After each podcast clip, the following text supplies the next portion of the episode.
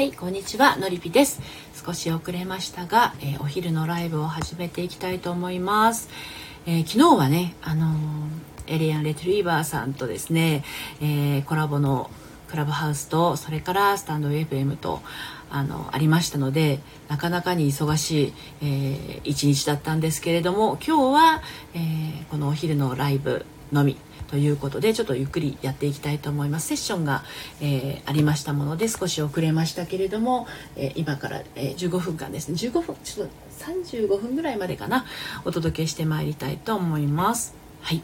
でえー、っとですね今日は午前も午後もセッションがあるので割と割とね忙しい感じなんですけれどまたまたですね、えー、っと4月の1日に、えー今度はですね先日の、えーと、エリアン・レドリーバーさんそれからかやさんという方と3人で、えー、コラボのね配信をしていきます。うんと12時30分からは、えー、クラブハウスの方ででまた12時45分からはこちらの、えーと私のねお昼のライブの方でですね、えー、お届けをしてまいります。お昼のライブは12時45分からスタンド FM で3人でコラボという形になるんですけれどもあのー、今回はですね、えーと、年下彼氏年下夫と、えー、もっとハッピーになる秘密という形になります。そして、えー、これは同時にですね年上彼女年上妻とえー、もっとハッピーになる秘訣秘密かということになりますのでどうぞこちらの方もですねお付き合いをいただければと思います。4月の1日、うんと、木曜日の、えー、12時30分から、えー、クラブハウスそして12時45分からえー、っとあこちらのスタンド FM という形でライブをしていきます。まあね、あのクラブハウスも先日昨日ね初めて、まあ、あのモデレーターとしてルームをこう一緒にやらせていただいて感じたんですけれど、まあ、どんな配信もそうですよねやっぱりこうリスナーさんとかあとオーディエンスの参加してくださってる方とのやり取りこれがすごく大事なんじゃないかなっていうのを感じます。えー、まあ、あのモデレーターの方がただ一方的に話すのではなくてあの参加してくださる方と、えー、いろいろ構築していく作っていくものなんじゃないかなというふうに、えー、感じています。それをねすごく感じましたね昨日ね。たくさんの方に来ていただいて本当にありがたかったなと思っています。はい。で、えー、今日はねお昼のえー、放送でどんなことをお話ししていこうかなっていうのもね考えてたんですけれども。おメイさんこんにちは。スピーカーさんこんにちは。ようこそお越しくださいました。今一人でつらつらっとお話をしてたんですけれども。こんにちは。そうそうそう。あの昨日ねあのエリア・レトリーバーさんとクラブハウスのえー、コラボしてその後12時45分からこちらのですね、えーと、スタンド FM でコラボをするというコラボをダブルコンボみたいな形でお届けしたんですけれども4月の1日の木曜日はですね年下彼氏年下夫ともっとハッピーになる方法という形でやっていきますのでお時間が合いましたらどうぞ遊びにいらしてください。スピーカーさんフォローありがとうございます。はい。昨日はねあのえエレさんがですねモテ男子量産中という方でモテ男子をですね作るための発信をしてるんですねで私は正しい恋愛の悩み方ということで30代の女性の方向けに配信をしているんですけれども、まあ、あの男性だけが努力しても恋愛ってうまくいかないし女性ばっかりが我慢してもまたね恋愛はうまくいかないお互いがそれぞれに思ってることがあの伝って伝わってこそコミュニケーションが取れてこそあの愛が深まるというものじゃないですか。ですのでその辺りをですねあの恋愛のスペシャリスト同士でタッグを組んで昨日お届けしたわけなんですが4月の5日もですねあの同じように、えー、エリアン・レトリーバーさんとまた12時半からと12時45分からとですね、えー、コラボしていきますのでまたね、えー、お付き合いいただければと思います。で私は12時15分からは、え恋する処方箋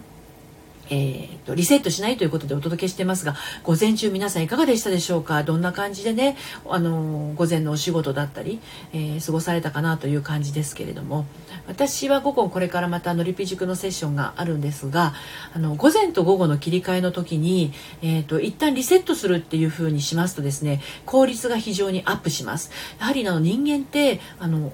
なていうのかなネガティブな思いを引きずったままいてもですねあの仕事効率も上がらなければ人間同士の付き合いもなかなかうまくいかなかったりするんですよね。なのであのリセットするってすごく大事なんです。同時にアウトプットするっていうのも大事なんです。だからもし午前中に嫌なことがあったりしたらチャット欄に書いていただければですねそれで一つ吐き出したことになります。まあ一番いいのはね紙に書くことが一番いいんですね。菊泉さんようこそお越しくださいました。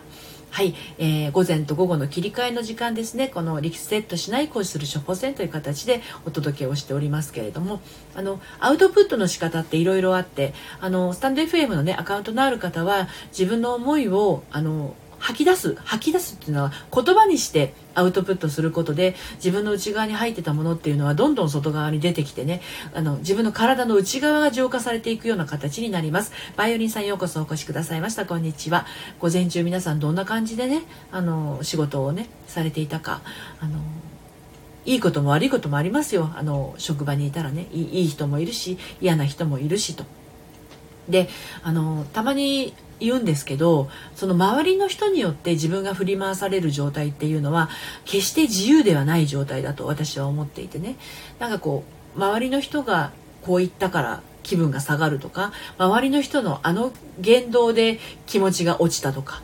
えー、周りの人にああ言ってもらえたから自分が嬉しくなったとかっていう風になってくると自分の生きているその人生の道のりっていうものがこの周りの人に左右されているような形になってしまうじゃないですか。そうするとやっぱり自由じゃありませんのでそういう何て言うのかな自分の気持ちの中に芯を一本持っておくっていうのはねすごく大事なんじゃないかなと私常々思っているわけなんですけどね、はい、皆さんがどんな感じでこう午前中を過ごしていてでまた午後にはどんな形で過ごしていきたいのかっていうのがあのものすごく大事なあの秘訣になるのかなと思います。はい、